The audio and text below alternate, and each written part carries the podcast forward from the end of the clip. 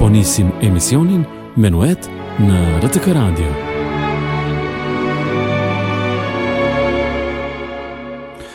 Përshëndetje të dashur dëgjues të programit të RTK Radios, unë jam Benet Kaçi dhe në 60 minutat e ardhshme do të shpalos pjesë të vogla muzikore nga vepra të mëdha që artistët e mëdhenj i lanë pas si thesar për gjeneratat e ardhshme. Emisioni Menuet sonte sjell për ju vepra të përgjedhura me shumë histori mbrapa. E një e tillë sonte vjen nga Franz Liszt. Më njëzet e dy tetor është ditëlindja e këtij kompozitori të madh dhe kjo javë i kushtohet veprës që ai la pas. Franz Liszt lindi më njëzet e dy tetor të vitit një mijë e tetëqind e njëmbëdhjetë dhe vdiq më tridhjetë e një korrik të vitit një mijë e tetëqind e tetëdhjetë e gjashtë. Ishte kompozitor hungarez, pianist virtuoz, dirigjent dhe organist i epokës romantike. Ai vlerësohet gjerësisht si një nga pianistët më të mëdhenj të të gjitha kohërave në fakt. Ai ishte gjithashtu një shkrimtar, filantropist dhe një atdhedashës. E ne, të dashur dëgjues, sonte sjellim një nokturn, është Liebestraum numër 3 në A mol. Franz Liszt gjatë kohës së tij në Weimar kompozoi nokturnën e tij për piano, Liebestraum, ose në shqip Ëndra e dashurisë. Ne sonte do e dëgjojmë të sjellur nga pianisti virtuoz kinez, tridhjetë e tetë vjeçari Lang Lang, nga albumi i tij viti dy mijë e njëmbëdhjetë, Liszt, My Piano Hero.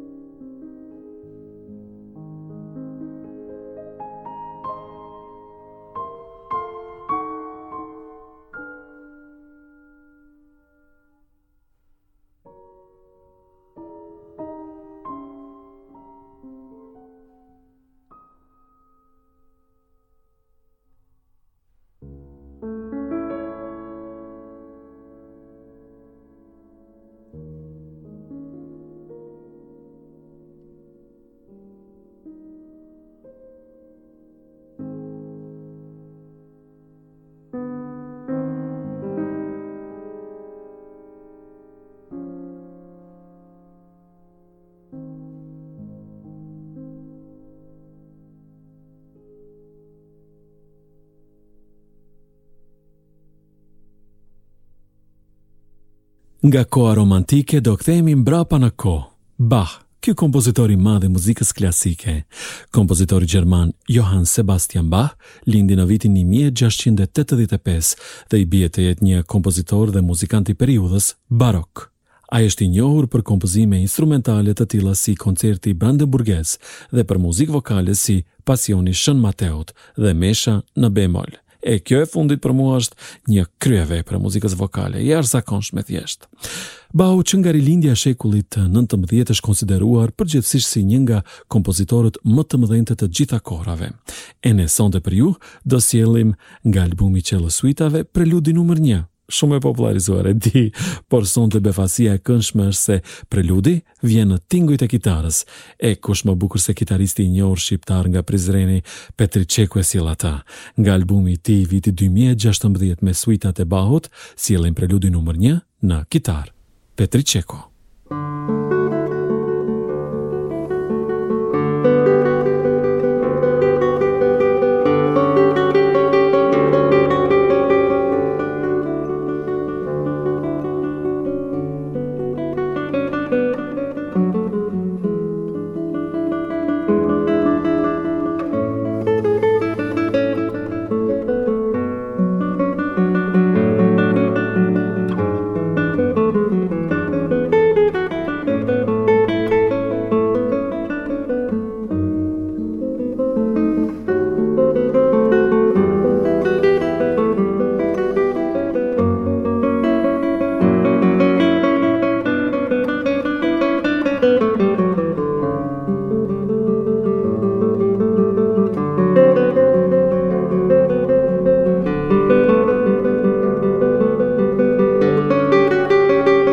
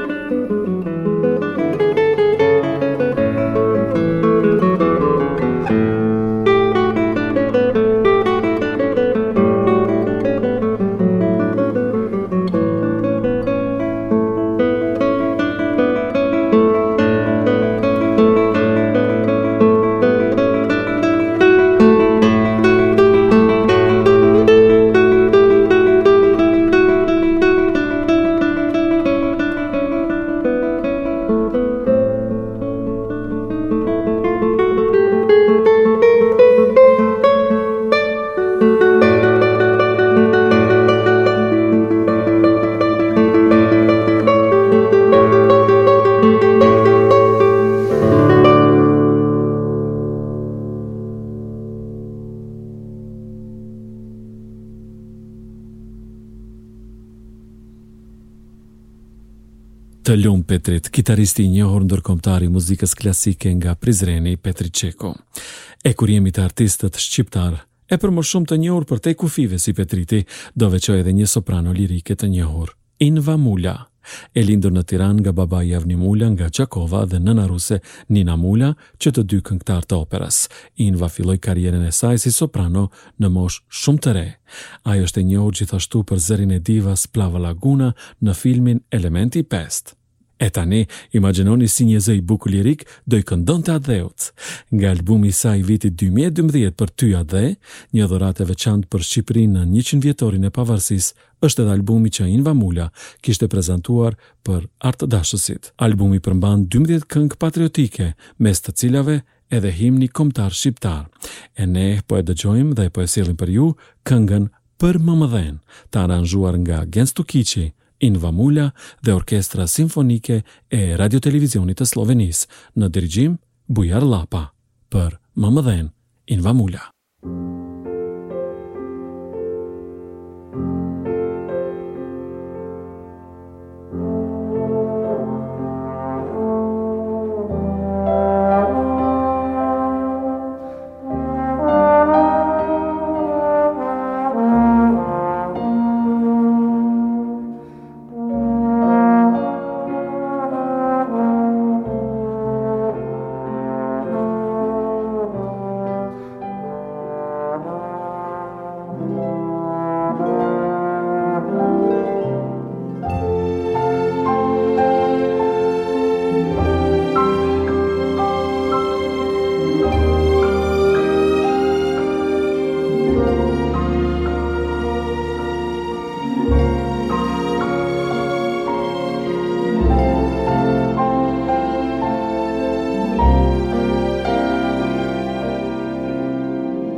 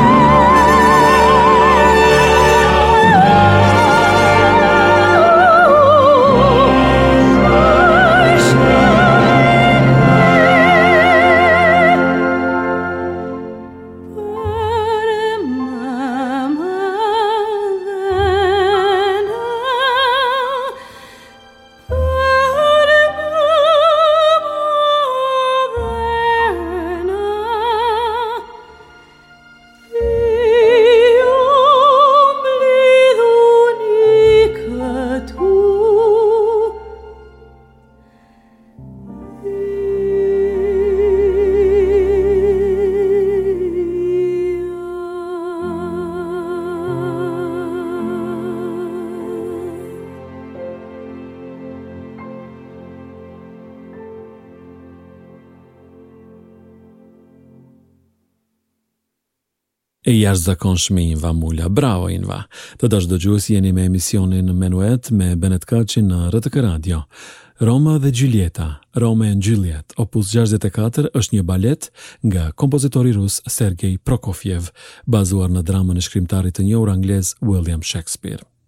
Suitat e muzikës së baletit u dëgjuan si në Moskë ashtu edhe në Shtetet e Bashkuara të Amerikës, por baleti i plotë u shfaq premierë në Teatrin Mahen në Brno, atëherë në Çekosllovaki, tani në Republikën Çeke, më tridhjetë dhjetor të vitit një mijë e nëntëqind e tridhjetë e tetë. Ky version ishte një prodhim me një akt me muzikë kryesisht nga dy suitat e para. Prokofjev nuk ishte në gjendje të marrë pjesë në premierë për shkak të statusit të tij të kufizimit të daljes nga Rusia e atëhershme. E ne sonte, ju sjellim vallëzimin e Kalorësve nga baleti Romeo dhe Gjuljeta në interpretim të Orkestrës Simfonike të Bostonit në dirigjim të Seiji Ozawa. Baleti Romeo dhe Gjuljeta dhe vallëzimi i Kalorësve.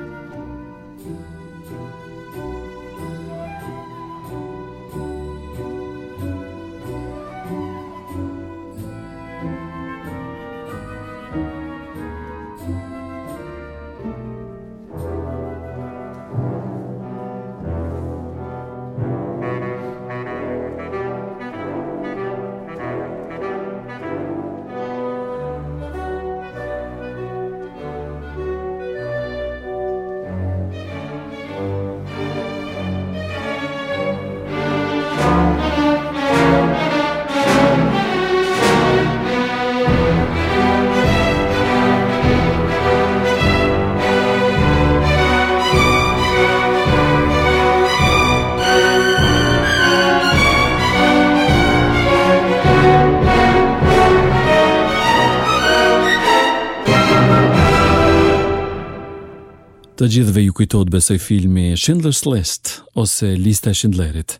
Lista e Schindlerit është një film dramatik, historik, epik amerikan i vitit 1993, i drejtuar dhe prodhuar nga Steven Spielberg dhe shkruar nga Steven Zaillian. Ai bazohet në romanin e vitit 1982, Arka e Schindlerit, nga romancieri australian Thomas Keneally. Filmi paraqet Oskar Shindlerin, një industrialist gjerman i cili së bashku me gruan e tij, Emily Schindler, shpëtuan më shumë se një mijë refugjatë, kryesisht polako-hebrenj, nga Holokausti, duke i punësuar ata në fabrikat e tij gjatë Luftës së Dytë Botërore. Një histori shumë e dhimbshme, po aq sa edhe tema e filmit. Ne në vazhdim do dëgjojmë pikërisht këtë temë të kompozuar nga kompozitori amerikan John Williams, në interpretim të violinës Itzhak Perlman dhe përcjellur nga Orkestra Simfonike e Bostonit, dëgjojmë temë nga filmi Schindler's List.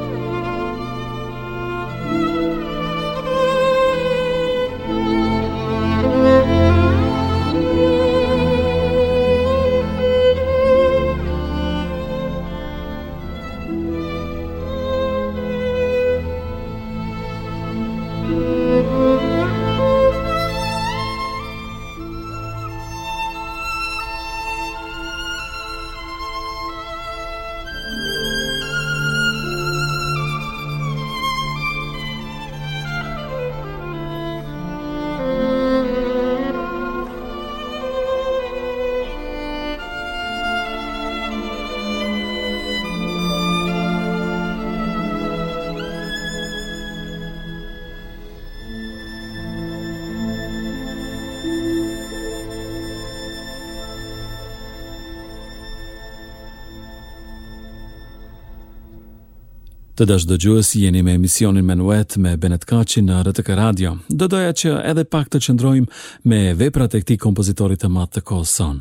Për të celebruar punën dhe sukseset e kompozitorit të madh John Williams, do dëgjojmë edhe një kolonë zanore të një filmi të njohur. John Williams ka fituar 25 Grammy Awards, 7 British Academy Awards, 5 Academy Awards dhe 4 Golden Globe Awards.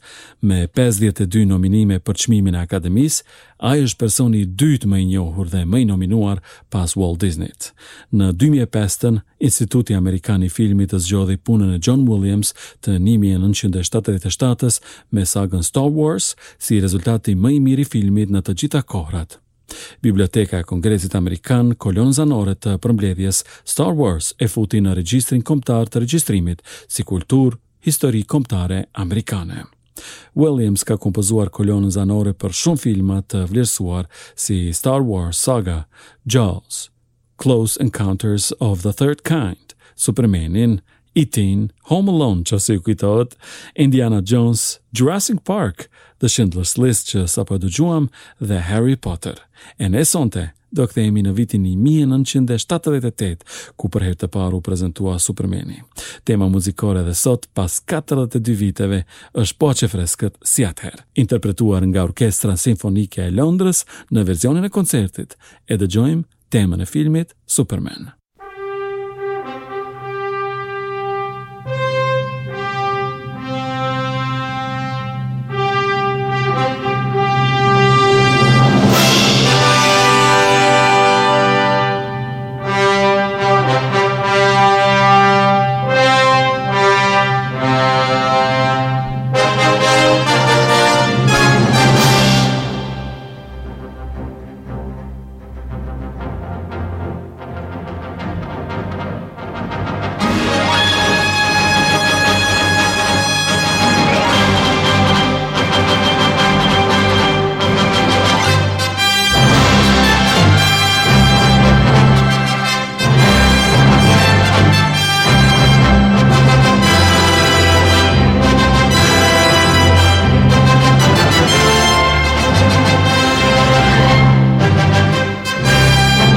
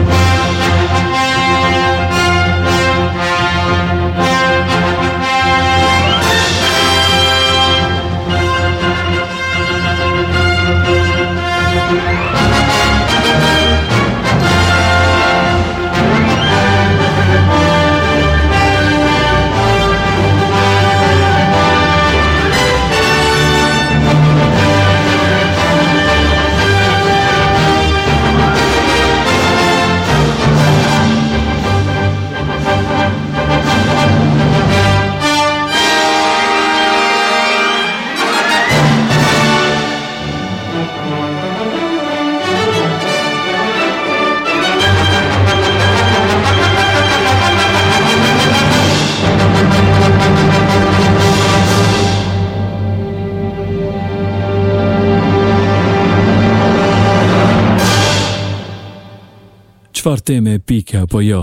Të dashur dëgjues, jemi bashkë në terminin e rezervuar enkas për muzikë klasike dhe vepra që kanë lënë gjurmë nëpër kohë. Do kthehemi në kohën e romantizmit dhe në punën e madhe të kompozitorit rus Sergei Rahmaninov. Rahmaninov ishte një kompozitor rus, pianist virtuoz dhe dirigjent i periudhës së vonë romantike. Pas revolucionit rus, Rahmaninov dhe familja e tij largohen nga Rusia. Ata vendosen në New York, të Shteteve të Bashkuara të Amerikës, në vitin një mijë e nëntëqind e tetëmbëdhjetë, ku edhe mori shtetësinë amerikane. Të dashur dëgjues ne sonte do dëgjojmë diçka epike, është koncerti i pianos numër 2 në C-mol Opus 18. është një koncert për piano dhe orkestër i kompozuar nga Rahmaninov midis vjeshtës së vitit 1900 dhe prillit të vitit 1901. Pjesa e dytë dhe e tretë u kryen së pari me kompozitorin si solist më 2 dhjetor të vitit një mijë e nëntëqind. Ndërkaq vepra e plotë u shfaq premierë përsëri me kompozitorin si solist më nëntë nëntor të vitit një mijë e nëntëqind e një me dirigjent kushëririn e tij Aleksandër Silotti. Kjo pjesë është një nga pjesat më të popullarizuara të Rahmaninovit dhe krijoi famën e tij si një kompozitor koncertesh. Ne do dëgjojmë pjesën e fundit, të tretën e koncertit, që hapet me hyrjen e shkurtër orkestrale që modulon nga E-dur në C-mol, përpara se piano solo ta çojë në temën e trazuar, siç e quaj unë. E ndërkaq lëvizja përfundon shumë triumfalisht me të njëjtin ritëm me katër nota, duke i dhënë fund koncertit të tretë në D-mol. Sonte e sjellim të luajtur në piano nga virtuozi Vladimir Ashkenazi, të luajtur me Orkestrën Simfonike të Londrës në vitin 1978 në dirigjim të Andre Previn, pjesa e tretë e koncertit numër dy për piano dhe orkestër, Rahmaninov.